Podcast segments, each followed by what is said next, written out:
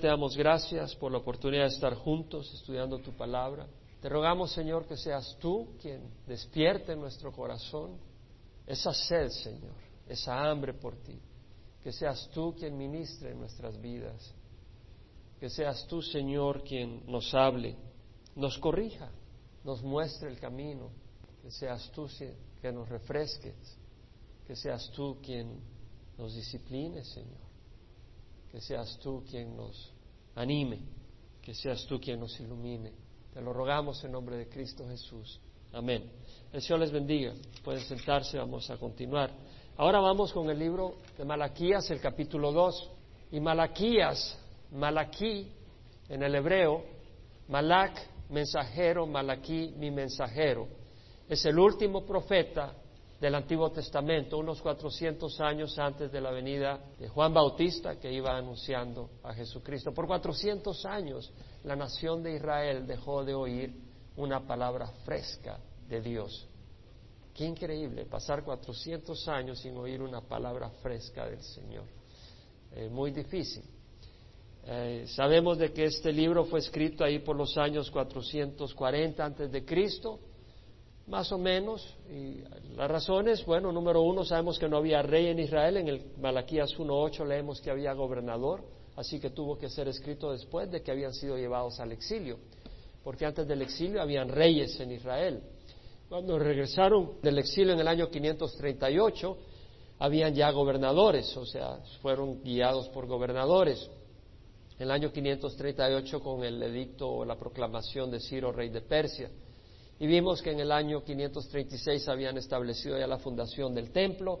En el año 520 el Señor les mandó a Ageo y a Zacarías para despertarlos porque se habían desanimado y habían parado la construcción. En el año 515 antes de Cristo terminaron el templo. Los problemas que vemos que eh, menciona Malaquías, enfriamiento de la gente, falta de amor a Dios, trayendo ofrendas que no eran dignas del Señor, casándose con mujeres paganas, mujeres extranjeras, porque eran más bonitas, más atractivas o lo que fuera, y también divorciándose fácilmente sus esposas. Eran situaciones que ocurrieron también en el tiempo de Esdras, que fue un sacerdote que llegó a Jerusalén en el año 458 antes de Cristo, y en el tiempo de Nehemías, quien llegó en el año 445 y construyó la muralla de Jerusalén en 52 días. Debido a eso se estima de que fue para eso más o menos la fecha en que el libro de Malaquías fue escrito, lo dijimos la semana pasada, J. Vernon McGee estima que fue ahí por el año 397, independientemente, más o menos estamos hablando de 75 a 100 años después de su regreso a Jerusalén. Y vemos que después de 100 años sí había habido un ánimo, habían construido el templo, pero después vino ese enfriamiento, a nivel tal de que el Señor les dice, yo he amado a Israel, y Israel dice, bueno, ¿cómo nos has amado? Un corazón ingrato, se les había olvidado que el Señor los había sacado de Egipto, había abierto el mar rojo, los había pasado por el mar rojo, los había alimentado en el desierto con maná, y los había alimentado con codornices y con agua de la roca, había abierto el río Jordán, habían entrado, había botado las paredes de Jericó para que pudieran entrar y vencer a sus enemigos, y les había dado victoria sobre enemigos y les había dado una tierra prometida donde manaba la leche y la miel. Entonces vemos que el corazón del hombre se había hecho duro, se había hecho desagradecido, ingrato con Dios. Y el Señor les dice, bueno, un hijo honra a su padre, y a su y a su señor, un siervo honra a su señor, pero yo soy padre y ustedes no me dan la honra de padre. Soy, si soy señor, ¿por qué no me obedecen? ¿Por qué, por qué no me temen como señor? El señor dice, bueno, porque y dice, bueno, ¿en, ¿en dónde hemos deshonrado tu nombre? Y el Señor dice, me han deshonrado porque ustedes me traen ofrendas que no son dignas de mí, me traen ofrendas, eh, animales que están ciegos, cojos, enfermos y robados. Señor dice, ojalá que cerraran las puertas para que ya no me trajeran sacrificios. Entonces vemos de que el problema de esas ofrendas, número uno, porque le estaban dando al Señor lo que le sobraba, aquellas cosas que estaban enfermas. Y número dos, porque esas ofrendas apuntaban a Jesucristo, eran una representación del Cordero sin mancha que quita el pecado del mundo, era una representación de Jesucristo. Entonces era una blasfemia traer una ofrenda que fuera enferma, que fuera indigna. Eh, porque era una mala presentación del Señor. Y hermanos, nosotros traemos una ofrenda al Señor cuando servimos a Dios. Nuestro servicio es una ofrenda a Dios. Cuidado de hacer una mala representación al Señor. ¿Por qué estamos representando a Jesucristo? Vamos a Malaquías capítulo 2. Dice entonces Malaquías, y ahora para vosotros sacerdotes es este mandamiento. Empieza el Señor reprendiendo a los sacerdotes en el capítulo 1, porque ellos tenían que haber traído ofrendas buenas. Es decir, el pueblo era el que traía las ofrendas, pero ellos no debieran haber sacrificado ofrendas malas. Ellos hubieran dicho, no, ustedes están trayendo lo que es basura, ustedes están trayendo lo que sobra, a Dios hay que darle lo mejor. Muy distinto hoy en día donde muchas personas dicen, traigan a Dios lo mejor, ¿por qué? Porque ellos quieren meter ese dinero en la bolsa. Entendemos el problema, entendemos la corrupción que hay en las iglesias, pero entendamos claramente que los sacerdotes en ese tiempo tenían que haber exhortado a la gente y decirles, no, Dios demanda que traigamos sacrificios buenos.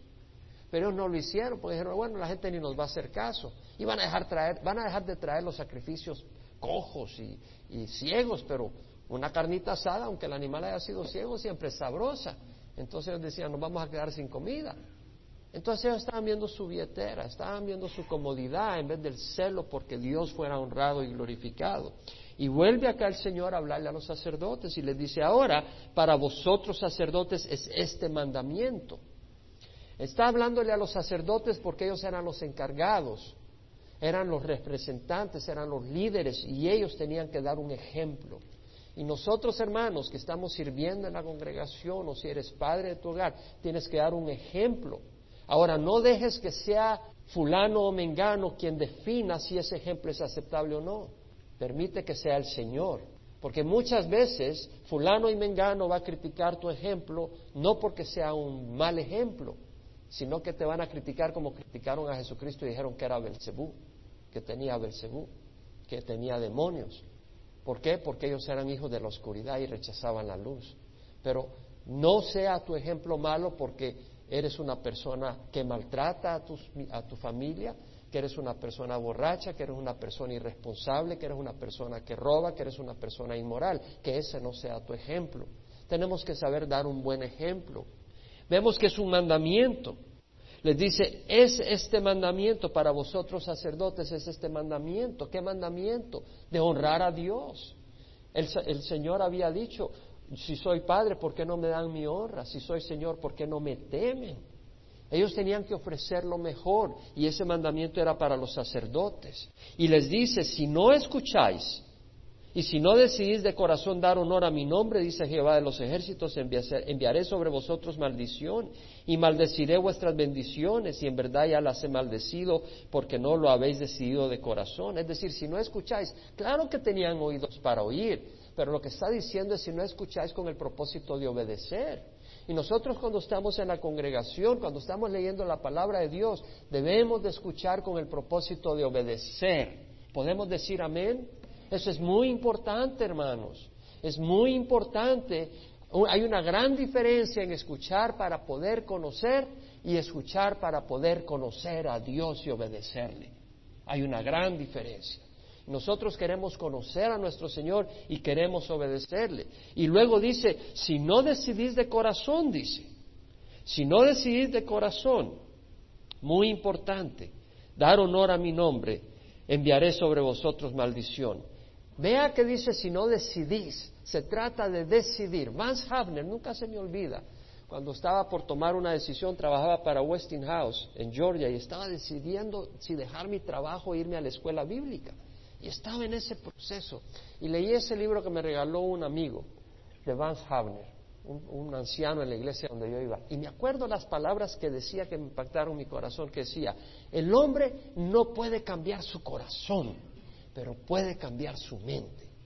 Y cuando el hombre decide hacer lo que es la voluntad de Dios, Dios se va a encargar de cambiar tu corazón en favor de esa voluntad. Entonces muchas veces la palabra de Dios confronta al hombre. Muchas veces la palabra de Dios nos llama a hacer cosas que en la carne no queremos hacer. Pero tú tienes la habilidad con tu mente de decir, sé cuál es la voluntad de Dios y la voy a hacer aunque mi carne se ponga como carne gallina. Y cuando tú te decides, Dios se encarga de cambiar tu corazón. Eso es muy importante. Nosotros tenemos que decidir para el Señor. Y entonces vemos acá que dice, y si no decidís de corazón, ¿qué quiere decir decidir de corazón? No decidir como quien dice, ok, vamos a ir a tal lugar, sí vamos, pero ya después se vienen las dificultades y tú dices, bueno, ya no. No, decidir de corazón es que cuando tú pones una decisión, cuando tú decides, pones todo tu ser en eso. Es como cuando decimos, vamos a ir a tal lugar, vamos a ir a la iglesia tal vez, o vamos a ir a tal lugar, y tú dices, sí, pero ese sí es un sí de verdad. Quiere decir de que llueve, truene, tú vas. No es como a veces, ¿verdad? Decimos, vamos a ir a la iglesia y llueve, dice, bueno, vamos a ir a la iglesia, pero ahí empieza a llover, ya no vamos. Eso no es decidir de corazón. Eso es decidir por decidir, pero cuando vienen los obstáculos te vas para atrás. Y para decidirse para el Señor debe ser de corazón. Si tú no te decides al Señor de corazón, al Señor no le interesa tu decisión. Y mira lo que dice el Señor. Si no, enviaré sobre vosotros maldición. ¿Qué quiere decir maldición? Interesante, la palabra maldición en el hebreo, mejeirá, viene de la palabra arar, que quiere decir aborrecer, detestar causar que sea aborrecible y detestable. Es decir, dice el Señor, si no decidís de corazón darme honor, enviaré sobre vosotros maldición y maldiciré vuestras bendiciones. En otras palabras, que vas a convertirte en algo detestable, dice el Señor, algo aborrecible, algo que alguien va a decir, yo no quiero nada, yo no quiero nada que ver con esa persona, me quiero alejar de esa persona. Eso es lo que está diciendo el Señor cuando uno no se decide corazón. Son palabras fuertes y si crees que son fuertes, mira lo que dice en el versículo 3. El versículo 3 dice, aquí yo reprenderé a vuestra descendencia. La palabra descendencia ahí es simiente. Puede ser de que esté diciendo voy a reprender al vientre de tu esposa de manera que no van a tener hijos, o puede decir que, quiere, que va a reprender la cosecha, la simiente, la semilla y que no va a haber fruto en el campo. Pero dice, yo reprenderé a vuestra descendencia y os echaré estiércol a la cara. ¿Quién está hablando acá? El Señor. El estiércol de vuestras fiestas y seréis llevados con él. ¿A qué se refiere eso? Váyase al libro de Levíticos. En el libro de Levíticos capítulo 4 tenemos cuando el Señor da las eh, regulaciones sobre las ofrendas. Y el capítulo 4 dice, el Señor habló a Moisés diciendo, habla a los hijos de Israel diciendo, si alguno peca inadvertidamente en cualquiera de las cosas que el Señor ha mandado que no se hagan y hace alguno de ellas, si el que peca es el sacerdote ungido trayendo culpa sobre el pueblo, que entonces ofrezca al Señor un novillo sin defecto como ofrenda por el pecado, por el pecado que ha cometido. Entonces el sacerdote pondría, o el que ha cometido ese pecado inadvertidamente, ponía su mano sobre la cabeza del novillo y lo degollaba delante de Jehová a la puerta del templo. Y luego agarraban la sangre y la ponían al pie del altar de holocausto, que está a la puerta de la tienda de reunión.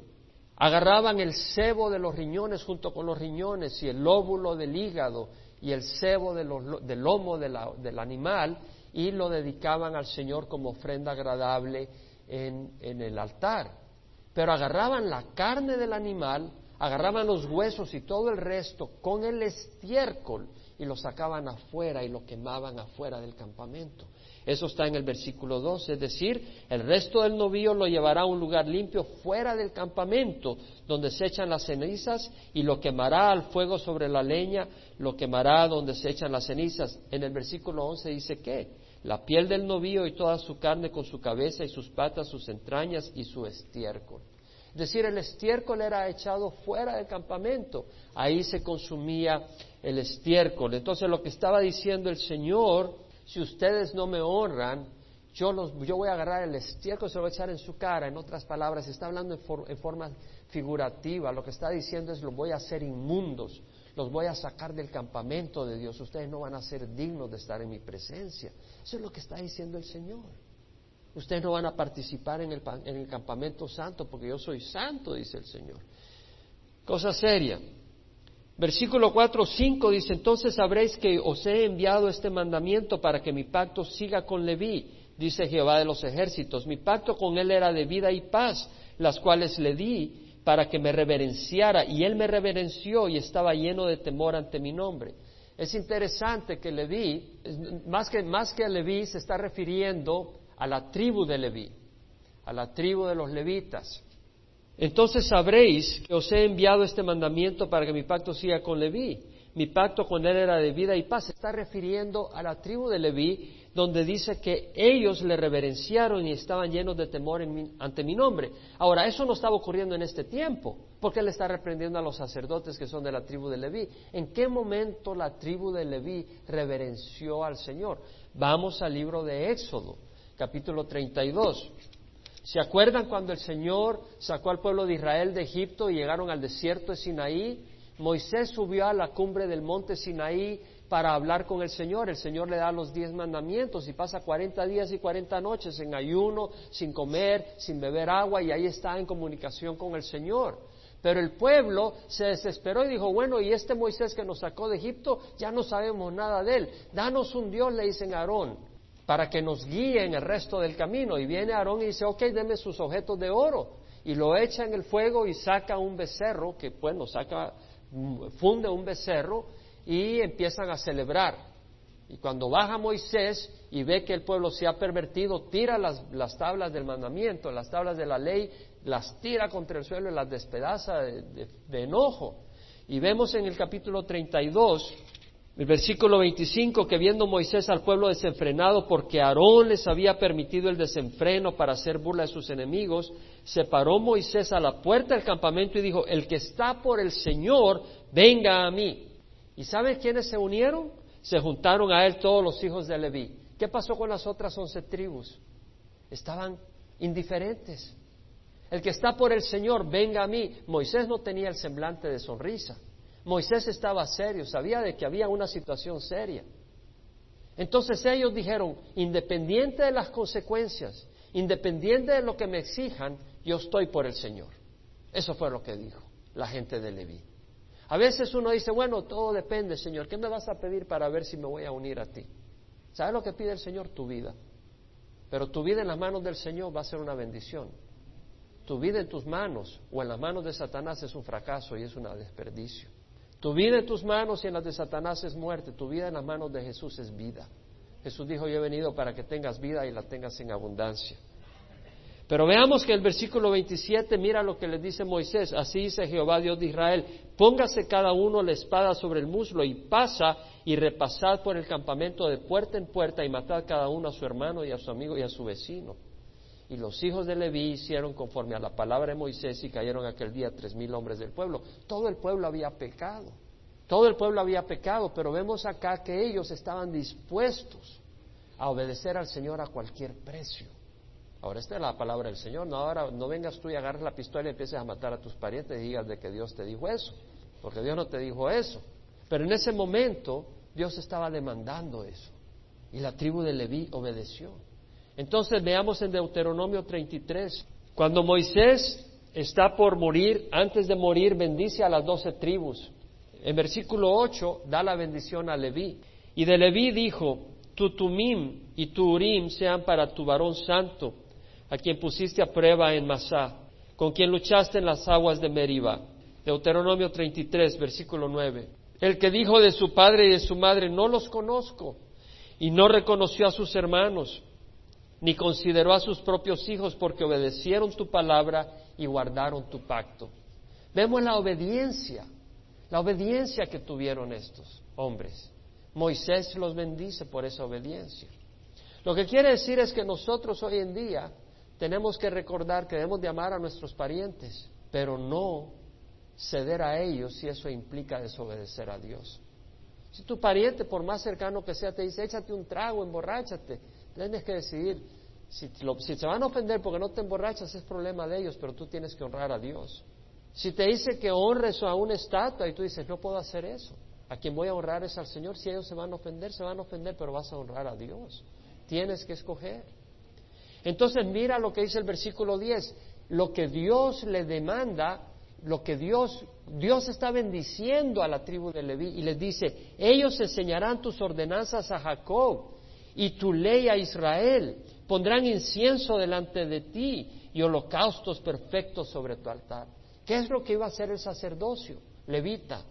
Iban a enseñar la palabra de Dios. Ese era un privilegio, era un honor. Un honor enseñar la palabra de Dios. No un fastidio, ellos estaban diciendo, en, en leemos el capítulo 1 que dice, qué fastidio. Se había convertido un fastidio para ellos la obra del Señor. Cuidado, siervo de Dios, si para ti se te ha hecho un fastidio el servir en la obra del Señor acá, porque es un honor y es un privilegio servir a Dios.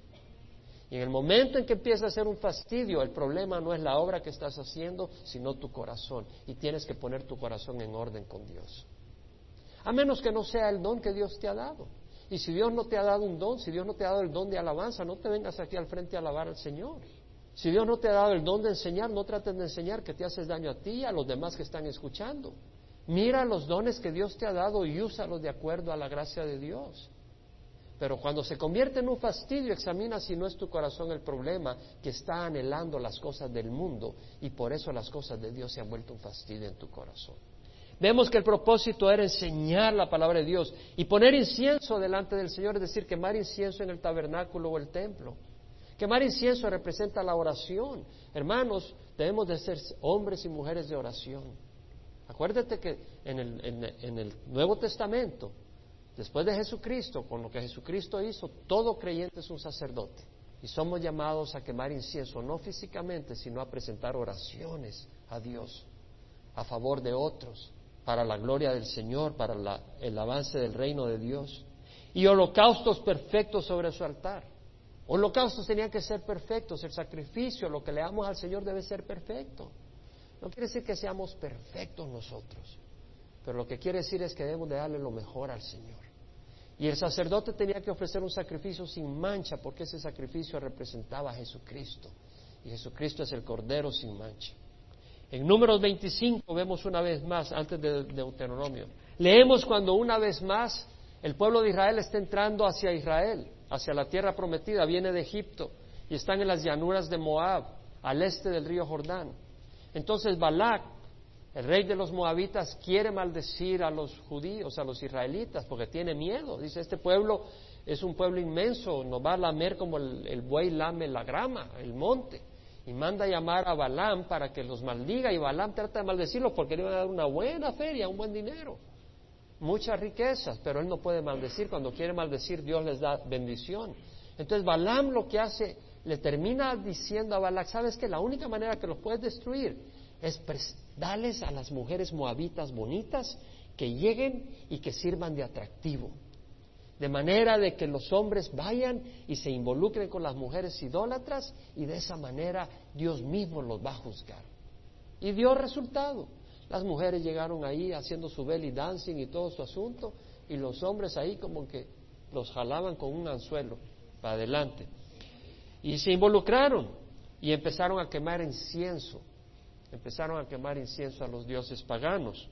Versículo 7, y los hombres hasta trajeron a las mujeres al campamento de Dios, a las mujeres paganas. El versículo 6 del capítulo 25, un hombre, uno de los hijos de Israel, vino y presentó una madianita a sus parientes, a la vista de Moisés y a la vista de toda la congregación de los hijos de Israel, que lloraban a la puerta de la tienda de la reunión. Y cuando lo vio Finés, hijo de Eleazar, hijo del sacerdote Aarón, se levantó de en medio de la congregación y tomando una lanza en su mano fue tras el hombre de Israel. Entró en la alcoba y los traspasó a los dos, al hombre de Israel y a la mujer por su vientre, y así cesó la plaga sobre los hijos de Israel. Dios envió plaga, Dios envió castigo. Pero vemos que Finés tiene celo por las cosas de Dios. Y cuando ve este hombre que con todo descaro trae a una mujer inmoral, una mujer pagana al campamento, él viene y las persigue, los persigue una lanza y cuando están teniendo su sexo, él viene y les tira la lanza y a los dos los perfora.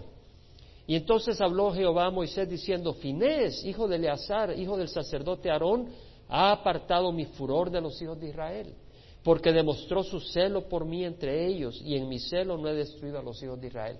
Este hombre, por el celo y por amor a Dios, evitó que muchos murieran dentro del pueblo de Israel.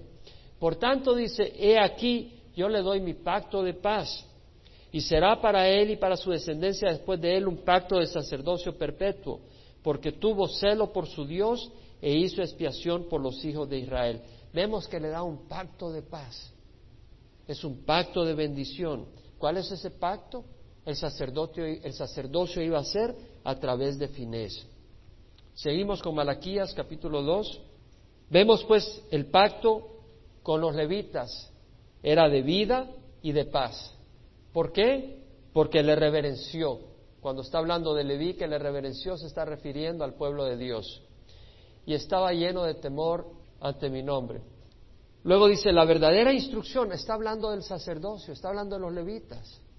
en el tiempo cuando ellos eran hombres de Dios, y dice, la verdadera instrucción estaba en su boca y no se hallaba iniquidad en sus labios. En paz y rectitud caminaba conmigo y apartaba a muchos de la iniquidad. Pues los labios del sacerdote deben guardar la sabiduría y los hombres deben de buscar la instrucción de su boca porque él es el mensajero de Jehová de los ejércitos. Una tremenda enseñanza acá para los líderes religiosos, para los líderes espirituales del pueblo de Dios. Mira lo que dice, la verdadera instrucción estaba en su boca. No dice simplemente la instrucción, está diciendo la verdadera instrucción. El Señor Jesucristo en su oración sacerdotal antes de morir en la cruz, ora al Padre y le dice, Padre, santifícalos en la verdad, tu palabra es verdad. La verdadera instrucción solo va a existir cuando el sacerdote proclame la palabra de Dios.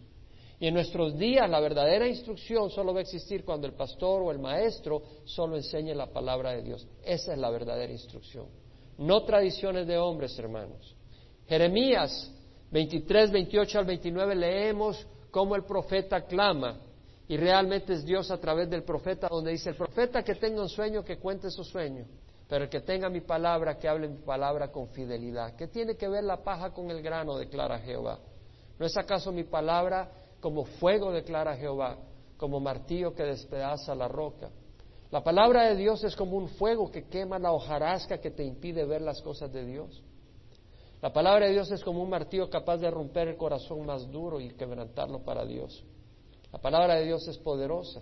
Y por eso Jeremías Dios lo usa para proclamar la necesidad de que la gente escuchara y que el profeta y el pastor o el sacerdote en ese tiempo, y en ese tiempo quien quien exhortaba a la gente a reconocer y a venir a Dios eran los profetas. Entonces el llamado era para proclamar la palabra de Dios. Y eso es lo que tenemos que hacer.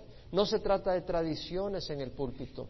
No se trata de enseñar psicología o filosofías humanas, hermanos. La psicología, Freud, no son la respuesta a los problemas del hombre. Es Cristo Jesús. Puede ser que te tome esperar un tiempo. Puede ser de que en una crisis tal vez un psicólogo te sirve como para calmarte un momento, pero esa no es la respuesta. Mejor ven a Jesucristo y tal vez tengas que esperar un poco más, porque Dios tal vez está haciendo esperarte porque quiere quebrantar tu corazón y quiere trabajar en tu corazón. Pero espera en el Señor. El Señor quiere ver si realmente quieres poner la fe en Él o en el hombre.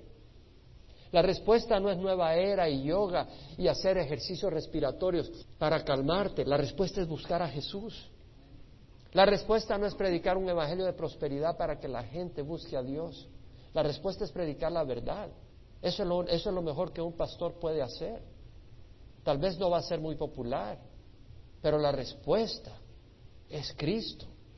No lo que la gente quiere oír, hermanos. Es lo que, lo que la gente necesita oír.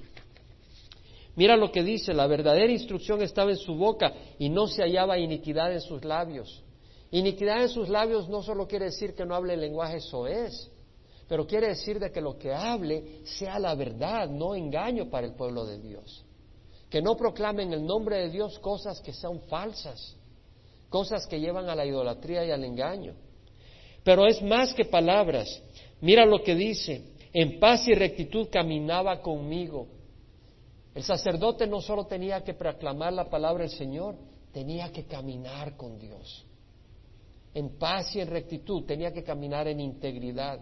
Y nosotros, los siervos de Dios, tenemos, y cuando hablo de sacerdote estoy hablando a toda la iglesia porque somos un sacerdocio. Somos real sacerdocio, nación santa, pueblo escogido, nación, nación santa, linaje escogido, real sacerdocio, nación santa, pueblo escogido para posesión de Dios, a fin de que anunciemos las virtudes de aquel que nos llamó de las tinieblas a su luz admirable. Todo creyente tiene esa posición. Debemos de caminar una vida recta y de paz. Es más que información, hermanos. Es un caminar con Dios. Y veamos lo que hacía el sacerdote, dice, en el tiempo de, los, de Leví, en el tiempo cuando hubo ese cambio con Finés, apartaba a muchos de la iniquidad. Esa es la responsabilidad. La responsabilidad es apartar a muchos de la iniquidad, no ignorar el pecado y la desobediencia. ¿Qué estaban haciendo ellos? Estaban ignorando que traían ofrendas que no eran dignas a Dios. Yo exhorto mucho en la congregación que los que van a servir sirvan a Dios y que lo hagan con dedicación y no hay peor cosa que me, me, molesta y me lastima es cuando alguien está sirviendo y no hace el trabajo con diligencia. Una vez una hermana me dijo que usted hermano es estricto. Me dijo eso. Y, y, realmente me puse a pensar y dije, bueno, no es que sea estricto, pero es que yo creo que las cosas de Dios hay que hacerlas con diligencia y con amor. Porque yo recuerdo cuando trabajaba en el trabajo secular. En el trabajo secular yo daba lo mejor que podía dar y esperaba lo mismo de la gente que trabajaba en mis proyectos, hermanos. ¿Y por qué no puedo esperar lo mismo para la gente que le va a servir a Dios? Si tú vas a servir a un amo infiel y le vas a dar lo mejor, ¿por qué no le das lo mejor a Dios? ¿Hay una diferencia? ¿Que acaso Dios no vale nada? El pastor tiene que apartar a las personas de la iniquidad proclamando la verdad y exponiendo el pecado. Los labios del sacerdote deben de guardar la sabiduría. ¿Cómo vas a guardar la sabiduría con los labios? Proverbios dice el temor a Jehová es el principio de la sabiduría. ¿Cómo? Proclamando un mensaje y una exhortación que llamen a las personas a tener un temor y una reverencia santa a Dios. Hermanos, aquí en la congregación, cuando alguna persona empieza a miquear y a chistear dentro del servicio, yo no paro. ¿Por qué? Porque hay que honrar a Dios, hermanos. Hay que respetar a Dios. En el temor a Jehová es el principio de la sabiduría. Los necios desprecian la sabiduría y la instrucción. La sabiduría, ¿cómo? A través de la palabra de Dios. El Salmo 119, 98 dice, tus mandamientos me hacen más sabio que mis enemigos. Tengo más discernimiento que todos mis maestros porque tus testimonios son mi meditación. Luego dice, Él es el mensajero de Jehová de los ejércitos. La palabra mensajero, Malaquí, nombre de Malaquías. También esa palabra se traduce ángel, porque la palabra ángel quiere decir mensajero o enviado. Y es interesante que cuando el Señor le da un mensaje a las siete iglesias de Asia, en el libro de Apocalipsis, le habla al mensajero y la palabra dice al ángel. Y ahí se está refiriendo no a un ángel literalmente, sino al pastor de la iglesia. Váyase a Apocalipsis capítulo 2, versículo 1. Dice, escribe al ángel de la iglesia en Éfeso el que tiene las siete estrellas en su mano derecha, el que anda entre los siete candeleros de oro, dice esto, yo conozco tus obras, tu fatiga y tu perseverancia. Obviamente que no le está dando un mensaje a un ángel, sino que se la está dando al pastor, que es el mensajero del Señor. No para que traiga nuevas doctrinas, pero para que declare la palabra del Señor. Lo mismo en el capítulo 2, versículo 8, escribe al ángel de la iglesia en Esmirna. Y en el versículo 2 escribe al ángel de la iglesia en Pérgamo, y así con las distintas iglesias. Entonces el sacerdote era un mensajero de Dios. ¿Qué es lo que tenía que hacer? Orar, quemar incienso, proclamar la palabra del Señor, presentar sacrificios perfectos al Señor. Esa era la responsabilidad del mensajero, del sacerdote. Y esa es la responsabilidad del pastor. El pastor debe orar por la congregación. El pastor debe enseñar la palabra de Dios. Pero también entendamos de que todo el pueblo de Cristo somos mensajeros de Dios. Eso es bien importante. Somos enviados del Señor. Una vez más, el Señor dice, vosotros sois linaje escogido, real sacerdocio, nación santa, pueblo adquirido para posesión de Dios, al pueblo a fin de que anunciéis las virtudes de aquel que os llamó de las tinieblas a su luz admirable. Somos llamados para proclamar las bondades de Dios. Según de Corintios dice Pablo, Dios estaba en Cristo reconciliando al mundo consigo mismo, no tomando en cuenta en los hombres sus transgresiones y nos ha encomendado a nosotros la palabra de reconciliación. Le dice, por tanto somos embajadores de Cristo. Como si Dios rogara por medio de nosotros en nombre de Cristo, rogamos reconciliados con Dios. Entonces nosotros somos embajadores del Señor y debemos de tocar puertas con las personas. Estaba conversando con algunas personas este, esta semana y me hablaban de una persona que tiene un estilo de vida pecador y mi corazón se llenó de compasión dijo, pobrecito, decía yo. Y esta persona decía, no, pero que no sé qué, que no sé cuánto. Decía, no, que hay que tener compasión. Decía, no, pero que no sé qué, que no sé, pero tienes que oír el lenguaje que usa y eso y otro. Decía, tenía compasión por esa persona. Yo tengo compasión por esa persona. Esa persona necesita oír del Señor, esa persona necesita venir al arrepentimiento. Debemos de llevar ese mensaje, no de juzgar y condenar. El problema es cuando los que estamos oyendo la palabra del Señor mañana, tarde y noche, vivimos una vida en desorden. Eso es patear la sangre de Jesucristo. Pero cuando hay alguien que está en el pecado, en el mundo, que nunca ha venido al Señor, debemos de tratar de exhortarles que salgan y escapen del infierno, hermanos. Hay un infierno, se nos olvida. Hay un infierno del cual hemos escapado y tenemos que llevar el mensaje a otras personas. Me llamó la atención cuando estaba leyendo anoche a J. Vernon McGee en su comentario sobre, sobre el libro de Malaquías. En una sección hace referencia a la responsabilidad del pastor. Y dice, yo creo que la traduje para no perder mucho tiempo acá y poder fluir más rápido. Pero esto es lo que dice. Yo creo que la responsabilidad singular y única del pastor de una iglesia es enseñar la palabra de Dios. Dios tenga misericordia de la iglesia que espera que su pastor sea el hombre encargado de las relaciones públicas, corriendo de arriba abajo, visitando bebés enfermos, ayudándoles a eructar y esperando que pase su tiempo en los asuntos administrativos de la iglesia cuando debería estar estudiando la palabra de Dios y luego enseñándola a su gente. A veces, sobre todo en la comunidad latina, se espera que el pastor esté en todas partes, en todos los momentos, en todos los lugares, en cada evento, comiéndose un taco en cada lugar. Muy sabroso, ¿verdad? Pero, pero no se puede. El pastor tiene que decidir qué va a hacer. Si lo que va a buscar es la aprobación de la, congregación o si va a alimentar a la congregación, entendiendo que estamos viviendo en los últimos días. Pablo dijo, ningún soldado en servicio activo se enmaraña en los negocios de la vida diaria para poder agradar a aquel que lo reclutó como soldado. Hermanos, yo estoy en una guerra y tú también. Y esa guerra es Satanás contra el pueblo de Dios y contra Dios. Y yo cuando recibí al Señor decidí seguir al Señor. Y decidí seguir al Señor y, vivir para Él y morir para Él. Y mi tiempo ahora no es para socializar, es para dar mi vida y mi sangre si es necesario para el Señor Jesucristo y Él me ayude a hacerlo. Y ese es el llamado que cada uno tenemos, hermano porque es real.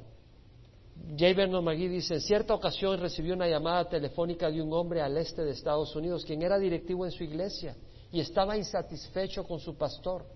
Me dijo que su pastor se pasaba el tiempo estudiando en vez de administrar los asuntos de la iglesia. Yo le pregunté, oiga, ¿me dijo usted que era diácono en su iglesia? Sí, me respondió. ¿Ha estado usted visitando a los enfermos? No, señor, he estado muy ocupado, me dijo. ¿Sabía usted que esa es su responsabilidad? Usted debe visitar a los enfermos, usted debe tomar las responsabilidades administrativas de la iglesia. Hermanos, la iglesia es más que un pastor. La iglesia es Cristo Jesús a través de un cuerpo. Y ese cuerpo es la iglesia de Cristo. Y en ese cuerpo hay hermanos y hermanas y debemos unos y otros servir unos a otros. Unos a otros debemos de llamarnos, visitarnos, orar unos por otros. El pastor no es el único que tiene acceso al cielo. Todos ustedes que tienen a Cristo Jesús en su corazón tienen acceso al cielo a través de Jesucristo y puede orar unos por otros y pueden visitarse unos a otros. Es muy importante. Dice Jeverno Magui, la responsabilidad del pastor es enseñar la palabra de Dios. Si no enseña la palabra de Dios cuando se para frente al púlpito, esa es otra historia. Pero si pasa su tiempo estudiando y dando la palabra de Dios, entonces él está haciendo lo que Dios le ha llamado a hacer. Recuerde la situación similar. Y, y esto es muy importante, hermanos. Este siervo inútil como es, pero por la gracia de Dios, sirviéndole a Dios, hace varias labores administrativas en nuestra congregación y lo hago con el mayor gusto. Pero mi deseo es que otras personas que puedan tener la capacidad se vayan involucrando y ayuden en las labores administrativas, porque mi llamado es enseñar la palabra de Dios. Muy importante, hermanos. A veces las personas no quieren trabajar en labores administrativas, quieren tener sus estudios bíblicos, quieren hacer cien mil cosas, que son cosas que el pastor tiene que estar haciendo, pero quieren que el pastor se encargue de las labores administrativas. No, hermanos, el pastor debe encargarse de la palabra de Dios. Vaya Hechos 6. En aquellos días, al multiplicarse el número de los discípulos, surgió, una queja de parte de los judíos, helenistas, es decir, aquellos que, griegos, en contra de los judíos nativos, porque sus vidas eran desatendidas en la distribución de los alimentos. Entonces convocaron a la congregación de los discípulos y dijeron, no es conveniente que nosotros descuidemos la palabra de Dios para servir mesas. Por tanto, hermanos, escoged entre vosotros siete hombres de buena reputación, llenos del Espíritu Santo y de sabiduría, a quien podamos encargar esta tarea. Los siervos tenían que ser llenos del Espíritu Santo.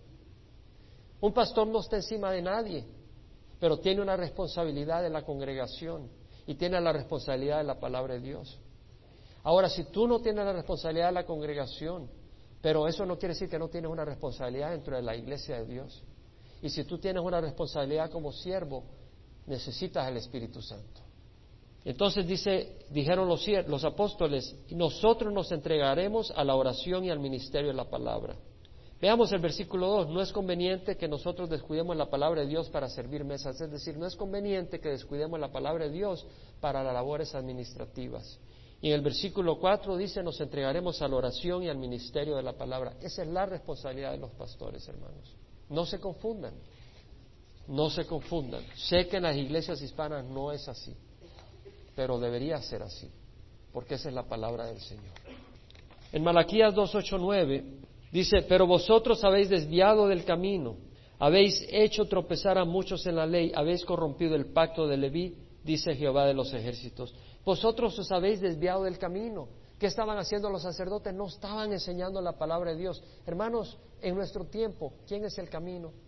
Jesucristo. Jesús dijo, yo soy el camino, la verdad y la vida. Nadie viene al Padre sino por mí. Y en muchas iglesias se han desviado del camino. Te enseñan a ir a Dios a través de María te enseñan a ir a Dios a través de ángeles y santos. Hermanos, Jesús es el camino. Ellos se han desviado del camino. Vosotros os habéis desviado del camino, habéis hecho tropezar a muchos en la ley. ¿Cuántos andan como ciegos tropezándose porque espiritualmente no tienen la luz de Dios? Y habéis corrompido el pacto de Leví. Habían corrompido el pacto de Leví. ¿Cuál era el pacto de Leví? ¿Se acuerda que lo leímos en Deuteronomio?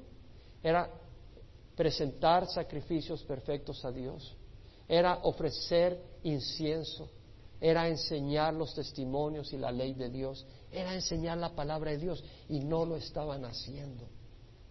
Pero hoy en día se ha, estado corrompiendo no el pacto de Leví, sino el pacto de Jesucristo. Váyase a Lucas 22, 20. En Lucas 22, 20 leemos que el Señor dice, después de tomar la copa, después de haber cenado, esta copa es el nuevo pacto, es un nuevo pacto en mi sangre que es derramada por vosotros. No es un pacto basado a las obras, es un pacto basado por la sangre de Jesucristo. Y cuando se enseña que para ser aceptables a Dios y entrar al reino de los cielos es por obras, se está corrompiendo el pacto nuevo de base a la sangre de Jesucristo. Y ese pacto se ha corrompido. En muchas iglesias se enseña no la sangre de Jesucristo, sino las obras de los hombres para ser aceptables a Dios. Por eso yo también os he hecho despreciables y viles ante todo el pueblo, así como vosotros no habéis guardado mis caminos y hacéis acepción de personas en la ley. Hermanos, los sacerdotes dejaron de ser respetados por el pueblo. El pueblo dejó de respetar a los sacerdotes. ¿Por qué? No predicaban la palabra, no demandaban las cosas de Dios, no estaban viviendo una vida íntegra. ¿No está ocurriendo eso hoy en día? Desgraciadamente hoy tú dices que eres pastor y mucha gente del pueblo se burla. ¿Por qué? Porque tú ves las noticias. ¿Y qué es lo que ves? Pastores violando miembros de su iglesia, o robando, o enciende la televisión y ¿qué es lo que ves? Una payasada muchas veces. Y lo que ocurre es que la gente se burla. Pero Dios tiene sus iglesias donde la palabra de Dios enseña y donde hay siervos que están buscando honrar a Dios. Mira lo que dice Hacéis acepción de personas en la ley. La acepción de personas no debe corresponder en el cuerpo de Cristo. Oye, tú traes dinero, ok, entonces tú vas a servir, tú vas a ser diácono, tú vas a ser directivo de la congregación. O tú eres un buen negociante, tú tienes tu negocio, tú eres un buen administrador, vas a ser administrador en la iglesia de Dios, hermanos. El que sea una persona muy hábil en el mundo de los negocios no quiere decir que va a saber manejar los negocios de Dios. Los negocios de Dios se manejan por el Espíritu Santo. Ahora, Dios te puede dar habilidades administrativas si son necesarias, pero esas habilidades administrativas no funcionan si no están caminando bajo el temor de Dios. Temor de Dios es importante y el Espíritu Santo. Vamos a orar. Padre, te doy gracias por la oportunidad de estudiar tu palabra. Te doy gracias, Señor, por tu bondad y misericordia. Y te ruego, Padre Santo, de que nos guíes esta semana Sabemos que el mensaje que hemos leído es un mensaje duro, es un mensaje para los sacerdotes y lo estamos exponiendo, cómo estaban ellos haciendo un desorden, pero también se aplica en nuestros tiempos y tenemos que ver lo que tú demandas, lo que tú requieres de tu pueblo, caminar con integridad, caminar con pureza. Y Señor, lo único que podemos hacerlo solo es por medio de tu Espíritu Santo. No podemos hacerlo en nuestras fuerzas porque hay una naturaleza pecadora en cada uno de nosotros. Pero Señor, te damos gracias por el pacto de sangre porque por tu sangre hemos sido lavados y por tu Espíritu Santo estamos siendo conformados a la imagen de Jesús. Es mi deseo siempre dar una invitación a recibir a Jesús. Si tú nunca has recibido a Jesucristo, quiero que sepas que el Señor tiene deseos de ti. El Señor quiere que tú lo recibas, porque el Señor es santo. El Señor es misericordioso, pero también es santo. Y aquí podemos ver la santidad de Dios. Aquí podemos ver la seriedad con que Dios demanda y espera que se le honre y se viva para Él, porque es lo que merece. De hecho, en el Nuevo Testamento dice, amarás al Señor tu Dios con todo tu corazón, con toda tu alma y con toda tu mente. Y amarás a tu prójimo como a ti mismo. Si tú crees que vas a lograr eso con tus propios esfuerzos, estás equivocado. Amar a tu prójimo como a ti mismo no puedes. Y si tú crees que nunca vas a fallar, estás equivocado. Por eso necesitas la sangre de Jesús. No son tus obras ni tu justicia la que te hace aceptable a Dios. Es la sangre de Jesús y un corazón que dice, te necesito. Y ahí donde tú estás puedes orar para recibir al Señor. Si quieres recibir al Señor, ora conmigo donde estás. Padre, te ruego perdón por mis pecados. Yo sé que te he ofendido y sé que la sangre de Jesús es poderosa para limpiarme y sanarme de toda iniquidad. Dame tu Santo Espíritu para hacer el bien y rechazar el mal. Te doy gracias, Señor, porque creo en ti y quiero vivir para ti. En nombre de Jesús. Amén y amén. El Señor les bendiga, hermanos.